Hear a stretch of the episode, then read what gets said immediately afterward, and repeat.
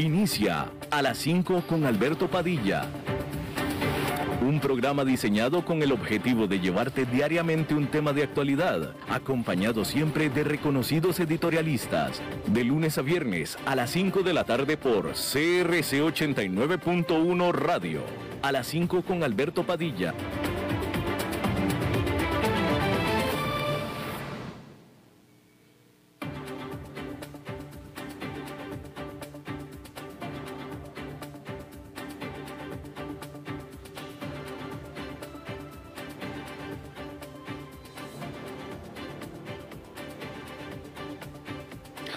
Tal? Saludos, bienvenidos a esta emisión de A las 5 con su servidor Alberto Padilla. Muchísimas gracias por estarnos acompañando, gracias por estar ahí, gracias por permitirnos estos minutitos que tuvimos problemas técnicos, pero ya estamos al aire con mucho gusto y saludándolo desde la señal y las instalaciones de CRC 89.1 FM en San José, Costa Rica. Estamos transmitiendo en Facebook Live, en la página de A, a las 5 con Alberto Padilla. Estamos también en podcast, en las diferentes plataformas.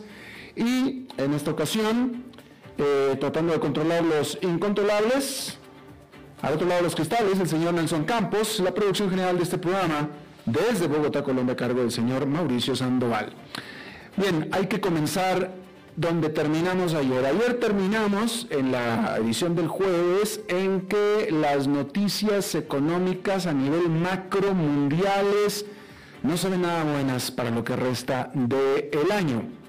Bueno, pues este viernes amanecimos con la noticia de que la economía de Estados Unidos creó muchos menos empleos durante septiembre que los que se estaban esperando. O si lo quiere de otra manera, creó empleos a un ritmo mucho más lento de lo esperado durante septiembre, lo que es una señal pesimista sobre el estado de la economía, aunque el total se vio frenado sustancialmente por una fuerte caída en el empleo del gobierno. El Departamento del Trabajo reportó que las nóminas no agrícolas aumentaron en solamente 194 mil en el mes, que es menos de la mitad de los 500 mil que estaba esperando el consenso consultado por Dow Jones. Con todo, la tasa de desempleo cayó al 4,8%, mejor que la expectativa del 5,1% y la más baja desde febrero del 2020. La cifra amplia se vio afectada por una caída de 123 mil en las nóminas gubernamentales, mientras que las nóminas privadas aumentaron en 317 mil. La caída de la tasa de desempleo se produjo cuando la participación en la fuerza laboral disminuyó. Un número más amplio, que incluye a los trabajadores desanimados y los que tienen trabajos a tiempo parcial por razones económicas, cayó al 8,5%, también un mínimo de la era de la pandemia. Sin embargo, los mercados reaccionaron poco al decepcionante reporte.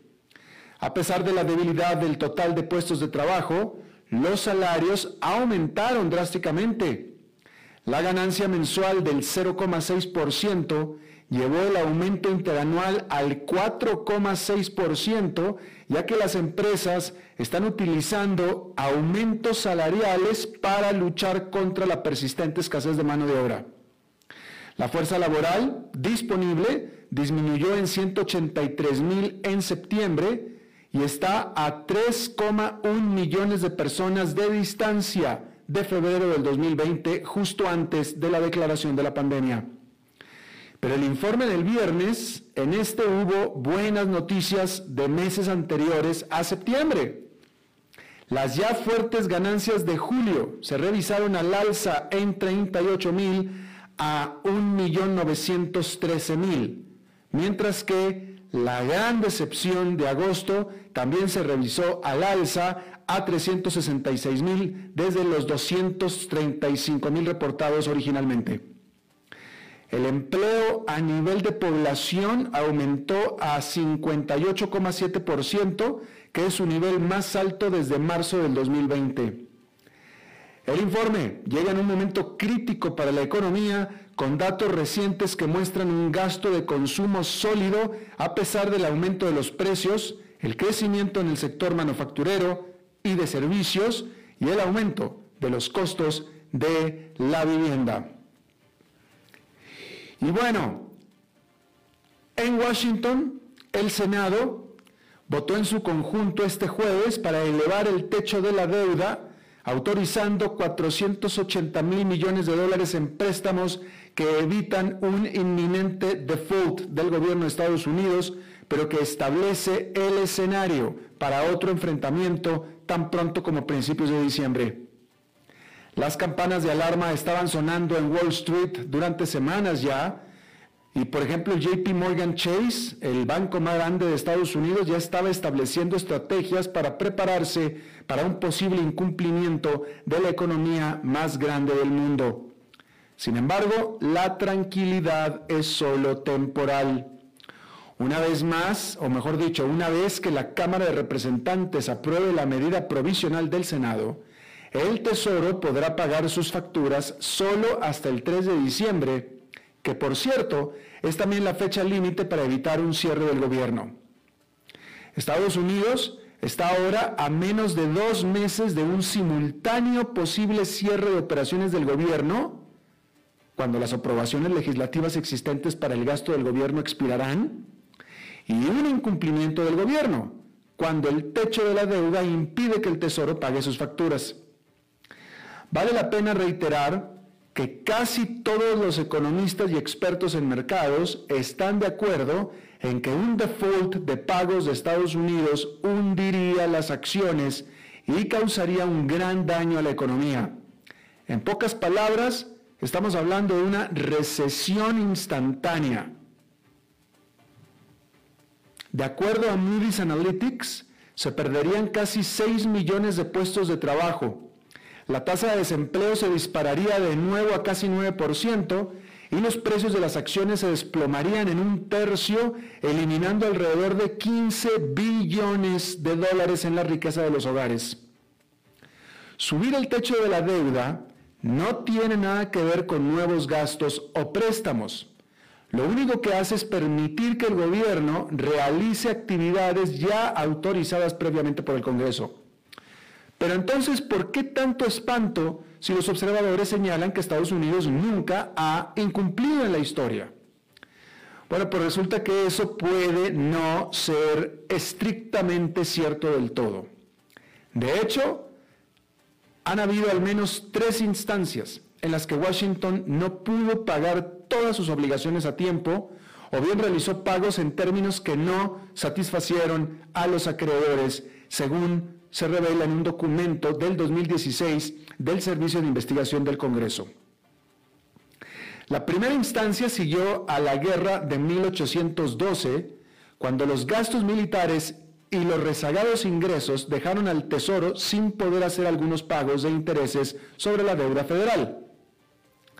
El segundo se produjo durante la Gran Depresión del siglo pasado, cuando el presidente Franklin Roosevelt suspendió el patrón oro y los tenedores de bono salieron perdiendo. Más recientemente, en 1979, el Tesoro no realizó los pagos oportunamente a algunos pequeños inversionistas cuando el procesamiento automático de datos se encontraba en una etapa relativamente primitiva, según el informe. Entonces, sin tener antecedentes, ¿Cómo sabemos que un default de Estados Unidos hoy sería tan desastroso? Bueno, la respuesta corta es que en realidad nadie lo sabe, pero pues tampoco vale la pena averiguarlo, ¿verdad? El Servicio de Investigación del Congreso concluyó en su reporte que otros países que incurrieron en mora en la década de 1930 o en el siglo XIX aparentemente no sufrieron daños durante eh, daños duraderos en su capacidad de endeudamiento, no obstante el papel destacado de los valores del Tesoro de Estados Unidos en los acuerdos financieros nacionales e internacionales, que implica que hoy los retrasos sistemáticos en los pagos del Tesoro podrían tener graves consecuencias. Pero de nuevo, ¿para qué, como diría el dicho, ¿para qué le andamos buscando cinco patas al gato? Mejor arreglar eso de una vez. Bien, entonces, con estas dos determinantes, allá en Nueva York, pues al final terminó siendo una jornada negativa, pero casi toda la operación estuvo en el terreno positivo. Al cierre de este viernes, el índice industrial Dow Jones quedó con una caída de 0,03%, el Nasdaq Composite cayó medio punto porcentual y el Standard Poor's 500 con una caída de 0,19%. Bueno, los periodistas María Reza y Dmitry Muratov, que desafiaron la ira de los líderes de Filipinas y de Rusia para exponer la corrupción y el mal gobierno, ganaron este viernes el Premio Nobel de la Paz en lo que es definitivamente un respaldo a la libertad de expresión bajo fuego en todo el mundo. Ambos periodistas fueron premiados por su valiente lucha por la libertad de expresión en sus países, dijo la presidenta del Comité Noruego del Nobel, Berit Reis Andersen, en una conferencia de prensa. Agregó que al mismo tiempo son representantes de todos los periodistas que defienden este ideal en un mundo en el que la democracia y la libertad de prensa enfrentan condiciones cada vez más adversas. El periodismo libre, independiente y basado en hechos sirve para proteger contra el abuso del poder, las mentiras y la propaganda de guerra. Muratov dedicó su premio a seis colaboradores de su periódico, Novaya Gazeta, que han sido asesinados por su trabajo al exponer las violaciones de derechos humanos y la corrupción en Rusia. El premio es el primer premio Nobel de la Paz para periodistas desde que el alemán Karl von Ossietzky lo ganó en 1935 por revelar el programa secreto de rearme de posguerra de su país. Muratov, de 59 años, es el primer ruso en ganar el Premio de la Paz desde el líder soviético Mikhail Gorbachev en 1990. Reza, de 58 años, es el primer ganador de un premio Nobel en cualquier campo de Filipinas. El medio Rappler, que cofundó en el 2012, se ha vuelto prominente a través de los reportajes de investigación incluidos los asesinatos a gran escala durante una campaña policial contra las drogas. Fue una de los varios periodistas nombrados persona del año por la revista Time en, el 2018 por luchar contra la intimidación de los medios. Y sus ataques por parte de la justicia filipina han generado preocupación internacional por el acoso a los medios en ese país, que alguna vez fue considerado un abanderado de la libertad de prensa en Asia. Y bueno, ahí está, Premio Nobel de la Paz.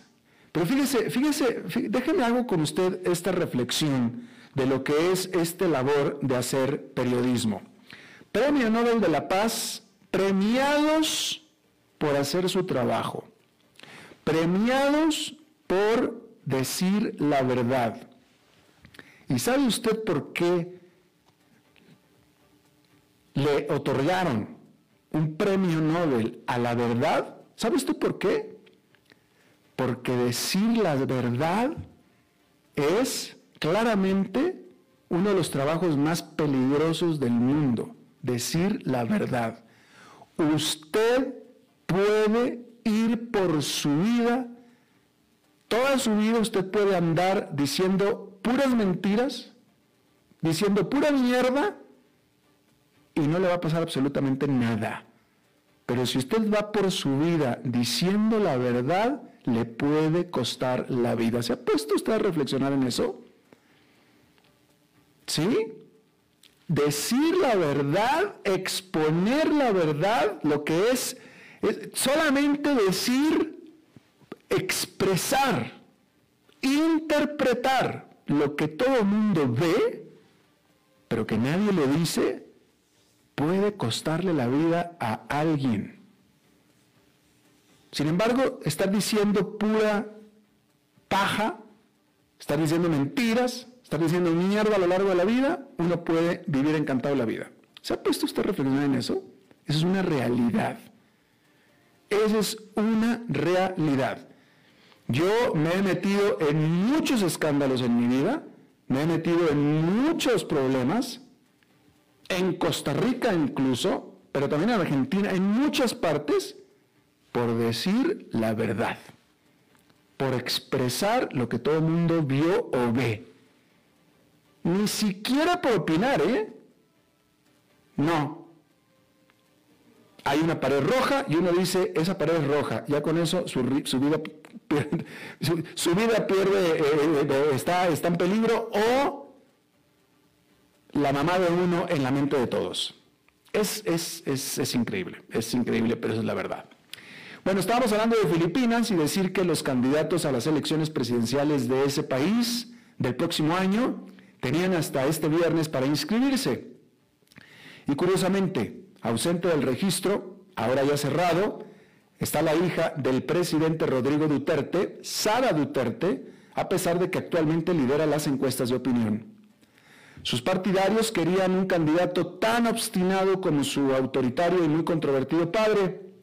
Y de hecho Duterte rezaba para que pudiera protegerlo del enjuiciamiento por su guerra contra las drogas que ha matado a miles de filipinos. Y por supuesto la persecución de periodistas, incluida María Reza, que le acaban de dar el Premio Nobel de la Paz. Aún así, la carrera tendrá algunos nombres famosos, la carrera presidencial en Filipinas. Está compitiendo, por ejemplo, Ferdinand Marcos, que es el junior del déspota fallecido dictador, y también Manny Pacquiao, el ex campeón mundial de boxeo. Aunque Sarita Duterte no cumplió con la fecha límite de inscripción, aún puede sustituir a algún candidato registrado si éste se retirara. Que es así justo como lo hizo su padre cuando comenzó su carrera tardía para la presidencia hace seis años así que su hija bien pudiera seguir sus pasos.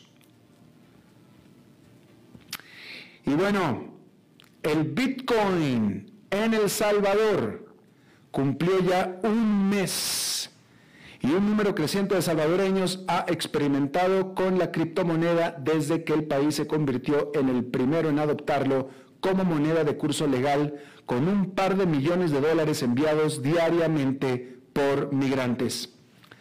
Sin embargo, solamente una fracción de las empresas de la nación centroamericana han aceptado algún pago con Bitcoin y los problemas técnicos han plagado la aplicación, la app de criptomonedas del gobierno que se llama Chivo, frustrando incluso a los usuarios comprometidos con la tecnología. Pero según algunas medidas, la adopción en el país pobre donde una quinta parte de las familias depende de las remesas que llegan de Estados Unidos, ha sido en realidad rápida. El presidente de El Salvador, Nayib Bukele, ha dicho que 3 millones de personas han descargado ya la aplicación Chivo, unas 500 mil más de las previstas inicialmente y aproximadamente la mitad de la población de El Salvador. En septiembre dijo que la billetera tenía 2,1 millones de usuarios activos. A un mes del lanzamiento, el 12% de los consumidores ha utilizado la criptomoneda, según informó la Fundación Salvadoreña para el Desarrollo Económico y Social, la FUNDES. Pero la fundación, que encuestó a 233 empresas de diferentes sectores, descubrió que el uso general seguía siendo bajo y el 93% de las empresas aún no ha realizado pagos con bitcoins. El gobierno de Bukele espera que 2,5 millones de salvadoreños que viven en Estados Unidos eventualmente envíen remesas a través de Chivo. Hasta ahora, se han instalado 30 cajeros automáticos de Bitcoin para enviar remesas en las ciudades de Atlanta, Chicago, Houston y Los Ángeles. Y Bukele dice que se envían, afirma que se están enviando alrededor de 2 millones de dólares a través de Chivo diariamente, que no es una cantidad despreciable de 2 millones de dólares diarios, pero hasta ahora solamente es una fracción de los 16 millones y medio de dólares que se envían todos los días vía transferencias bancarias y órdenes de dinero que representan la cuarta parte del Producto Interno Bruto de El Salvador. Bien, hay que decir que eh, la Samsung, Samsung Electronics, registró su mejor utilidad trimestral en tres años. Y es que el gran aumento que ha habido en el salto que ha habido en los precios de los microchips ayudó a elevar las utilidades en un 28% anual para el trimestre que terminó en septiembre. Sin embargo, el entusiasmo de los inversionistas pues no se presentó porque las acciones de este gigante surcoreano cayeron, de hecho, ligeramente en la operación asiática, porque aunque el salto de 28% anual es grandísimo, es incluso menos de lo que se estaba esperando por parte de la empresa y también está pesando la expectativa de que los precios de los procesadores caigan durante el último trimestre del año, que es el actual trimestre, el que está en este momento corriendo. Y bueno, pues ahí lo tiene usted esto. Eh, bueno, decir que China le exigió a Estados Unidos que corte su relación militar con Taiwán después de los reportes que aparecieron afirmando que los Marines de Estados Unidos están entrenando al ejército de Taiwán para combatir una eventual invasión por parte de China. La presidenta de Taiwán, Tsai Ing-wen, dijo que su país lo único que está buscando es precisamente evitar la guerra, sin embargo, añadió que tendrá que hacer lo que tenga que hacer para defender su libertad. En una nota separada, la CIA de Estados Unidos anunció que está armando, organizando una unidad de alto nivel que se enfocará solamente en China. O sea que hasta ahorita la van a hacer. Yo hubiera jurado que estaba ahí desde toda la vida, pero no, apenas la van a hacer. Y ya que estamos hablando de China, hay que decir que como respuesta a, a una exigencia del Consejo Estatal chino, las mineras de carbón en, el interior de Mongolia recibieron órdenes de aumentar su producción a, una tasa de casi 100 millones de toneladas al año. Los precios del carbón están subiendo en todo China eh, y en todo Asia también, lo que ha hecho elevar los precios de la energía, escasear también la energía y al punto que han tenido que racionarla eh, a las áreas industriales, lo que ha afectado a la producción industrial de toda China. A este respecto también, y se lo informamos aquí, el miércoles, Vladimir Putin indicó que podría abrir el flujo o aumentar el flujo de gas ruso hacia Europa también para ayudar a los precios ahí. En ese contexto, decirle que un dato de la revista The Economist dice que para poder cumplir con los objetivos del Acuerdo de París, el precio de la tonelada de carbón tendría que costar 75 dólares. ¿Sabe cuánto está costando ahora que está generando una crisis espantosa? Tres dólares. Con tres dólares el mundo está entrando en una crisis energética. Para cumplir con el Acuerdo de París, el precio tendría que subir a 75 dólares. Así es que usted dirá si es posible o no es posible cumplir con el Acuerdo de París. Vamos a hacer una pausa y regresamos con nuestra entrevista de hoy. A las 5 con Alberto Padilla por CRC 89.1 Radio. Los deportes, aquí en CRC 89.1 Radio. Las semifinales del torneo de clausura 2021 del fútbol femenino se llevarán a cabo a partir de este viernes a las 7 de la noche, con el encuentro entre Dimas Escazú y el Deportivo Saprissa en el estadio Nicolás Macís. Mientras que mañana, sábado 9 de octubre, a las 8 de la noche en el Collella Fonseca, se medirán el Club Sport Herediano Femenino frente a la Liga Deportiva Alajuelense. Las manudas al mando del Pato López llegan a las semifinales con paso perfecto durante la fase regular con 69 puntos en la tabla acumulada, seguidas con una diferencia notable por las apricistas. Hoy se jugó la séptima jornada de eliminatorias en Europa, con Países Bajos derrotando a Letonia un gol por cero. La subcampeona del mundo Croacia venció tres goles a cero a Chipre, mientras que el sorpresivo Macedonia del Norte goleó cuatro goles por cero a Liechtenstein. República Checa empató a dos goles frente a la Gales de Gareth Bale. Estonia venció dos goles por cero a Bielorrusia. Alemania venció dos goles a uno a Rumanía. Y Turquía empató un gol por uno frente a la Noruega de Erling Braut Haaland. Montenegro venció tres goles por cero a Gibraltar y por último Rusia venció un gol por cero a Eslovaquia.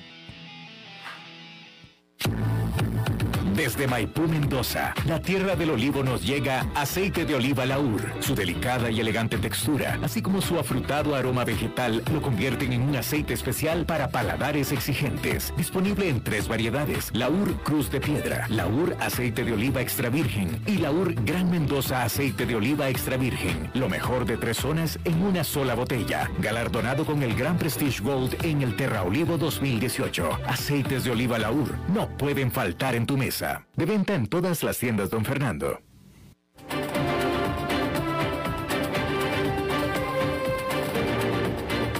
Seguimos escuchando a las 5 con Alberto Padilla. Bueno, muchísimas gracias por continuar con nosotros. Eh, Costa Rica, Costa Rica es la democracia más antigua o la primera democracia de América Latina. Es un país bien pequeñito, pero con instituciones democráticas bien, bien sólidas. Y bueno, pues digamos que hablando de democracia, es un ejemplo, un modelo para toda América Latina, ¿no? Eh, próximo año habrá eh, elecciones presidenciales. En esta semana comenzó ya oficialmente el periodo electoral, se lanzaron las campañas electorales. Eh, las elecciones serán a principios de febrero del próximo año eh, y todo va en orden, todo va en marcha con la particularidad de que todo parece indicar que habrá 20 candidatos presidenciales, 20, 20 diferentes partidos políticos para un país de 5 millones de habitantes. Vamos a hablar de esto y vamos a ponerle pues una, una sabor Diferente porque vamos a analizarlo desde fuera y se une a nosotros Ramón Ramón. Él es estratega y consultor político basado en Madrid. Y Ramón, muchísimas gracias por estar con nosotros. Muchas gracias. Muy buenas tardes. Un placer. Gracias, muy amable. Buenos días para ti porque ya estás casi en la madrugada ya. Ramón, primero que nada, eh, vaya, eh, aunque que haya 20 candidatos, claramente muestra democracia, eso no, no pudiera ser no democracia, ¿no? Pero al mismo tiempo es un problema y no me parece que se reafirme el proceso democrático de la manera ideal. No sé si me explico con esta pregunta.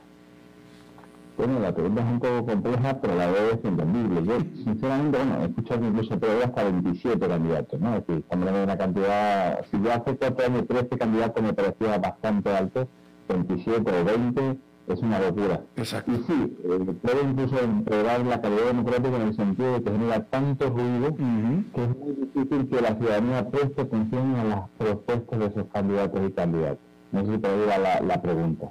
Definitivamente que sí, porque precisamente me parece a mí, y tú eres el estratega político, pero me parece a mí que tantos candidatos, ya, ya yo diría que arriba de seis ya empieza a haber problema en el sentido de la contundencia, la solidez, no diría tanto como la legitimidad del que eventualmente vaya a resultar ganador, porque se pulveriza demasiado el voto. Bueno, y además es una estrategia electoral, pero en casi todos los países se usa esa estrategia como parte de debilitar a, los candidatos que tengan más fuerza, buscando candidatos del mismo partido, de decisiones, que pueden restarle votos. Y en este caso, eh, Costa Rica es un ejemplo claro cuando tenemos gran cantidad de candidatos que vienen de los partidos tradicionales, de primero el, bipartidismo costarricense y luego poco a poco han surgido nuevas propuestas. Pero sí, efectivamente, yo no creo que ningún pico sea capaz o pica de decir más de 8, 9 partidos políticos y mucho menos salirse de 4 o 5 tradicionales. ¿no? Por lo tanto, efectivamente, priorizar el voto no sé si de forma legítima o no, desde luego es una estrategia electoral, priorizar para dividir voto. O sea, ¿a ti te parece o te queda claro que eh, el que hoy en día haya tantos candidatos, 27, entre 20 y 27, sea una eh, estrategia deliberada eh, para a, favor de alguien o de algunos? Yo no, creo que sea a favor de, uno o de algunos, sino es una estrategia generalizada de fomentar a que haya muchos candidatos que puedan prestar voto a los favoritos y favoritas, ¿no? Que en este caso serían los partidos grandes, los tradicionales. De hecho, hay bastantes candidatos que surgen de los partidos tradicionales. Por lo tanto, y han tenido cargos en, diferentes gobiernos, tanto en uno como en otro bando. Hablando un poco del eje izquierda-derecha, eh, habría gente de los dos lados. Claro, claro. ¿Qué te dice a ti o cómo podemos interpretar eh, que uno de los candidatos más... Eh, más eh, eh, con, perfil más alto, eh, de los primeros contendientes, que probablemente con muchas posibilidades de poder ser electo, sea alguien que ya fue presidente en el siglo pasado y que es alguien ya, pues oh, no, diría que un hombre, es un, hombre de grande, un hombre mayor, me explicó, este, yo hubiera pensado que uno, que la mayoría de los votantes en Costa Rica, como en el resto de los países, son jóvenes, y que buscarían a alguien joven. El presidente actual de Costa Rica tiene menos de 40 años de edad. Bueno, realmente eh, la edad no está reunida con la capacidad, por supuesto. Sí es cierto que en el caso del candidato que hablamos, que ya fue presidente de, José María Figueres, eh, realmente lo que sorprende de su candidatura es eh, tener entre un 60 y un 75% de rechazo. Es lo que a mí me más que su edad o que haya sido presidente, es que siendo uno de los candidatos, si no el candidato con mayor conocimiento, a la vez es el candidato con mayor rechazo. Es impresionante el panorama político actual. Si yo fuera pico pica, realmente me preocuparía mucho que de 20 o 27 candidatos, ninguno me emocione, ninguno me ilusione y que yo vaya convencido a votar. Que eso es lo que se ve en toda la encuesta que estamos analizando de Costa Rica. Claro. Una mayoría de la ciudadanía que se posiciona en contra de todos los candidatos porque no tiene ningún candidato favorito. Y no hay ni un solo candidato a día de hoy que digamos que está emocionando está generando conversación positiva. La mayoría de todos ellos están generando eh, ese efecto contrario, que se ve en la política, pero en Costa Rica más, y es yo estoy en contra de y voto a favor del otro, pero por estar en contra de. ¿Qué interpretación le das a esto? ¿Qué quiere decir? ¿Qué, qué refleja? Pues lo primero que menciona es el agotamiento del modelo político tradicional costarricense, incluida las nuevas formaciones políticas, en el que además hay partidos eh, que son franquicias que venden al mejor postor. Y lo hemos visto en tanto en esta elección, no sabemos cómo va a finalizar el proceso, ¿verdad? Pero sí lo vimos también en la anterior. Candidatos que iban por un partido y que luego ahora están en otro, o candidatos que usaron el partido simplemente para presentarse y que luego ya no, no seguían el partido. Por lo tanto, yo eso también es un poco que yo creo que pervierte el sistema, ¿no? Es decir, ya no solo que haya privatización de los partidos tradicionales y sus candidatos más potentes, sino que además hay partidos que claramente se convierten en franquicias de mejor postor, ¿no? Definitivamente. Eh, ¿Sería aconsejable, esta es la pregunta, políticamente aconsejable, habiendo 20, 27 candidatos, es imposible que todos tengan propuestas totalmente diferentes. O sea, más de uno, si no es que un buen grupo de ellos deben de tener eh, plataformas o propuestas muy parecidas. En ese caso, ¿es aconsejable y sería posible eh, eh, políticamente y electoralmente aquí en Costa Rica el que al ir avanzando las, las campañas vaya a haber alianzas, vayan a renunciar algunos a favor de otros? Sería bastante posible por la cantidad de candidatos y además es porque es la nueva forma de hacer política. Mm. dentro de las eh, tendencias que vemos hoy en cualquier elección eh, incluso en la propia sociedad eh, se forma más en torno al liderazgo que a partidos políticos. Se habla que al final las personas votan a, las personas y no a los partidos políticos, votan a las causas.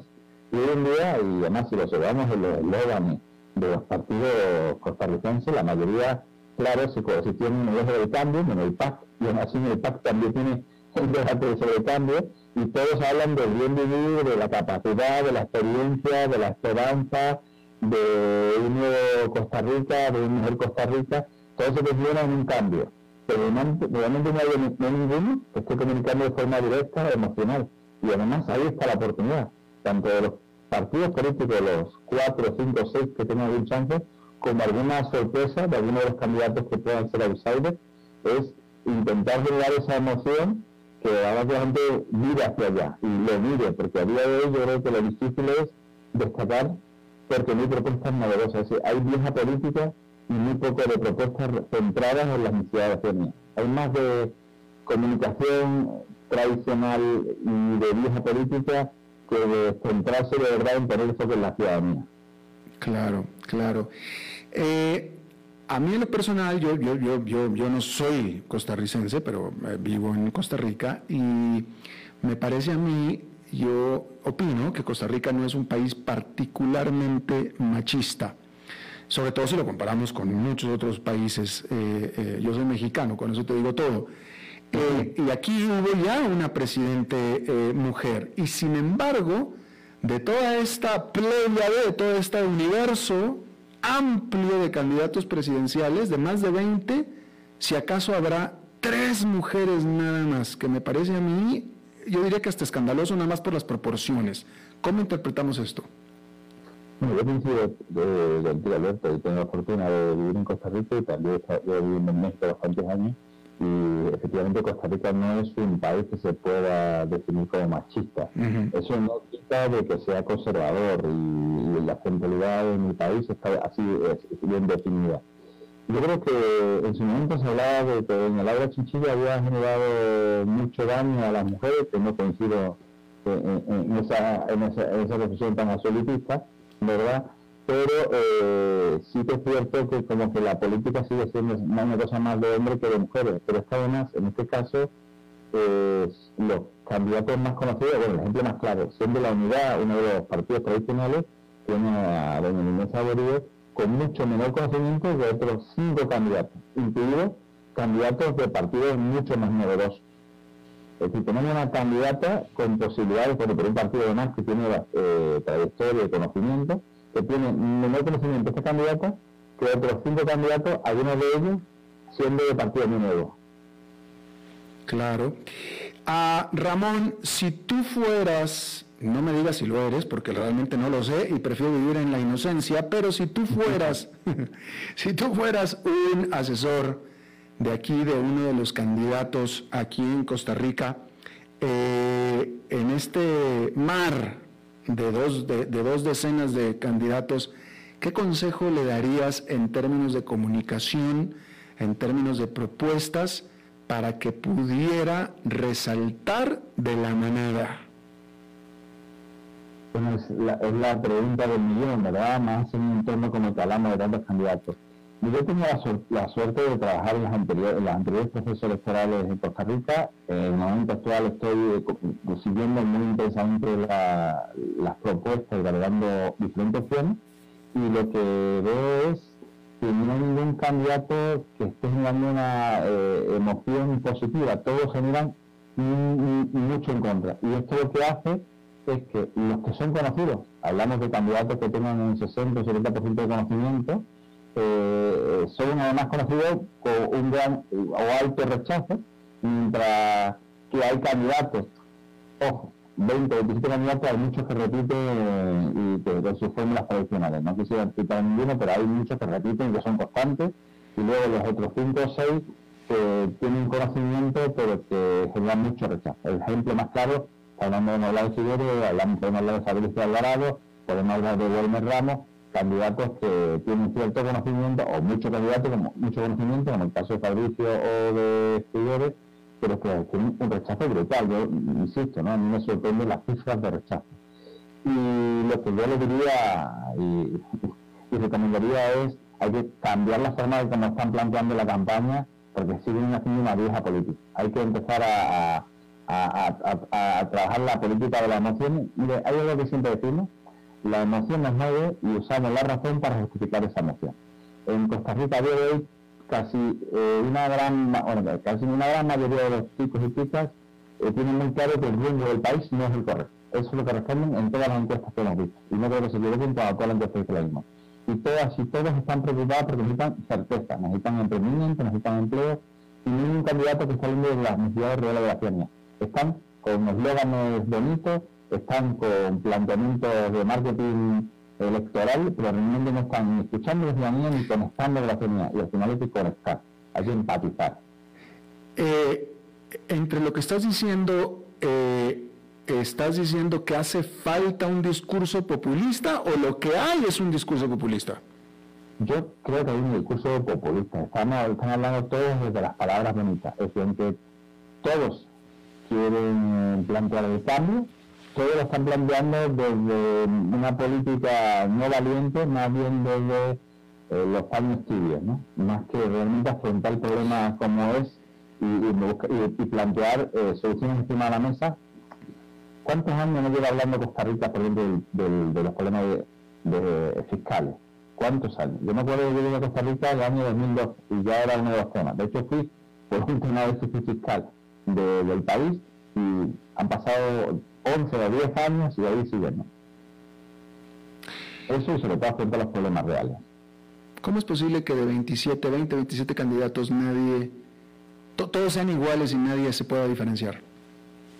Bueno, si los hay distintos, yo observo uno o dos ejemplos que pudieran ser distintos, hay tantos ruidos que son muy disruptivos, muy, muy disruptivos, o no van a llegar a la ciudadanía. Yo estoy convencido que con la actual situación, es decir, tanto rechazo que hay a las cabezas visibles, aquel candidato o candidato que sea capaz de emocionar a la ciudadanía puede dar la sorpresa y pasar a la segunda ronda. Yo no, yo no coincido con la mayoría de analistas de que digan que el escenario ya está bien, ya definido y van a ser Figueroa y Fabricio Alvarado. No coincido con eso, entre otras cosas, porque ya vimos cómo cambió eh, hace cuatro años el marco de la contienda. Yo hace, por una fecha, hace, hace cuatro años me preguntaban, me entrevistaban en la televisión de Costa Rica eh, y decía, es increíble que tiene 13 candidatos, que son muchos candidatos, 12 no tienen estrategia y solo uno tiene una estrategia. Y por eso va adelantado, que en este caso es de caso. Mientras que había otros 12 candidatos que estaban en los vinos y que a la gente ya les cansa, les aburre el vino y direte, los enfrentamientos endogámicos, partidistas y nada que ver con los intereses de la ciudadanía, y bueno, y luego justo el día 15 de enero, con la resolución de la Corte de Derechos Humanos, cambió completamente el marco, el seguimiento electoral, y pasó de ser la corrupción, o la bandera anticorrupción, a ser el matrimonio igualitario. Mm. Pues hoy en día, con las fotografías que tenemos, yo no coincido con la mayoría de analistas que dicen que habrá una segunda ronda y que apuestan al mil por cien Fabricio Alvarado contra José María Figueroa. Hay mucho tiempo y aquellos candidatos o candidatas que empiecen a hablar de lo que de verdad le preocupa a la ciudadanía con empatía, con cercanía, con humildad y sobre todo eh, emocionando, serán los que puedan dar esa sorpresa.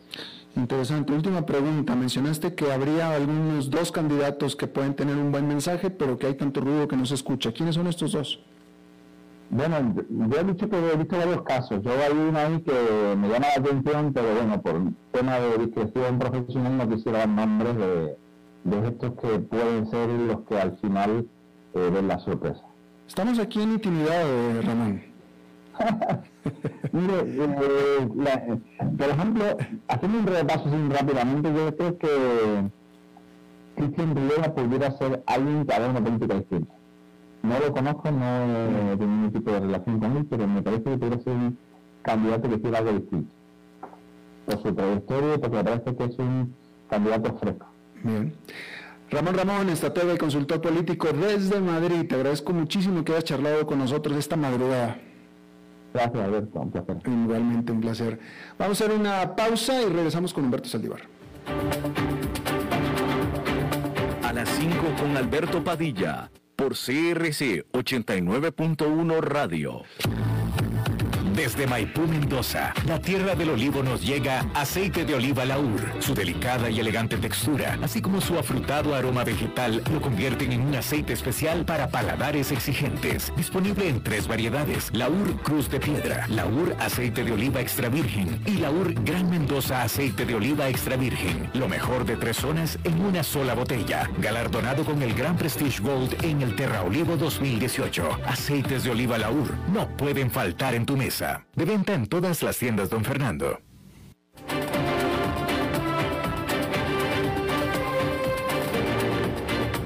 Seguimos escuchando a las 5 con Alberto Padilla.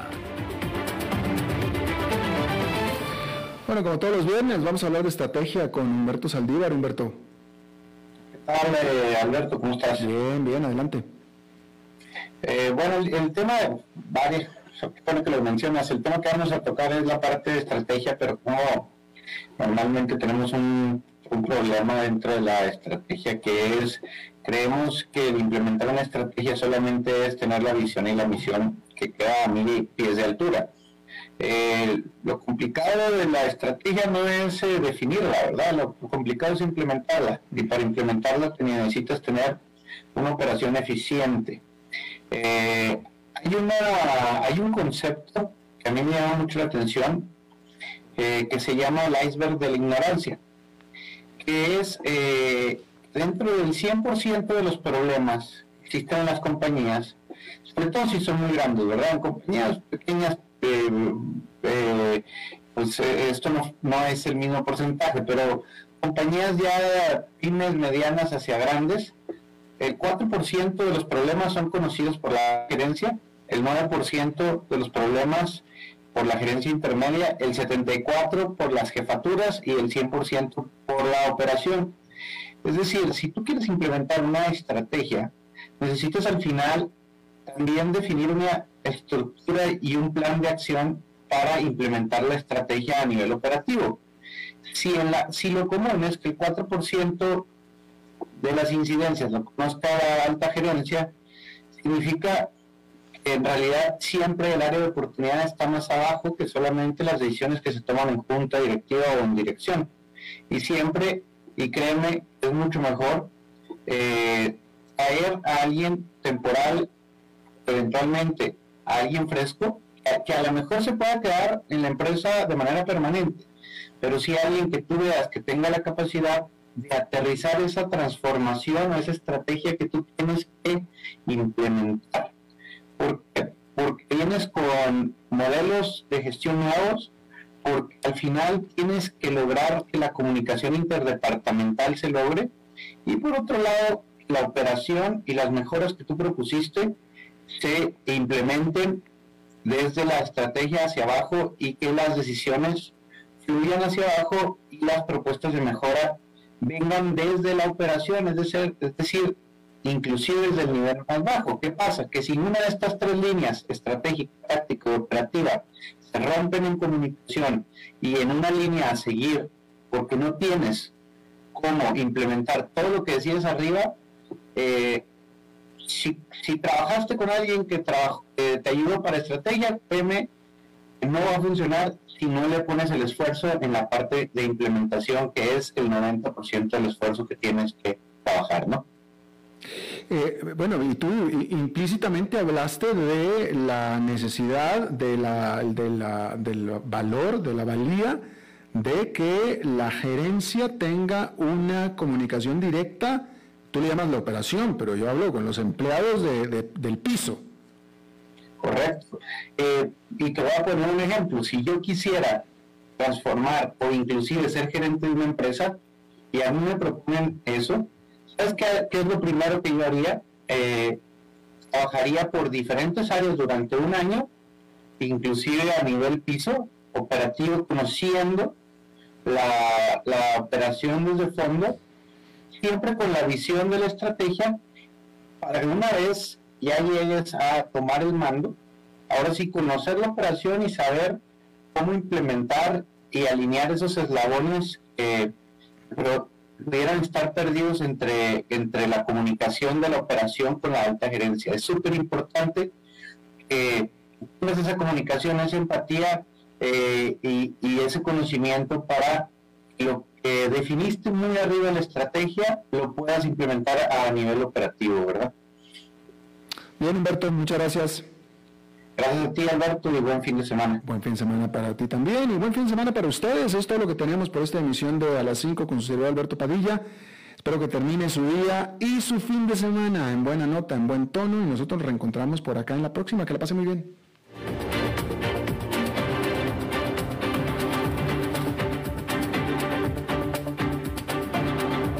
Concluye a las 5 con Alberto Padilla un programa diseñado con el objetivo de llevarte diariamente un tema de actualidad, acompañado siempre de reconocidos editorialistas, de lunes a viernes a las 5 de la tarde por CRC 89.1 Radio, a las 5 con Alberto Padilla.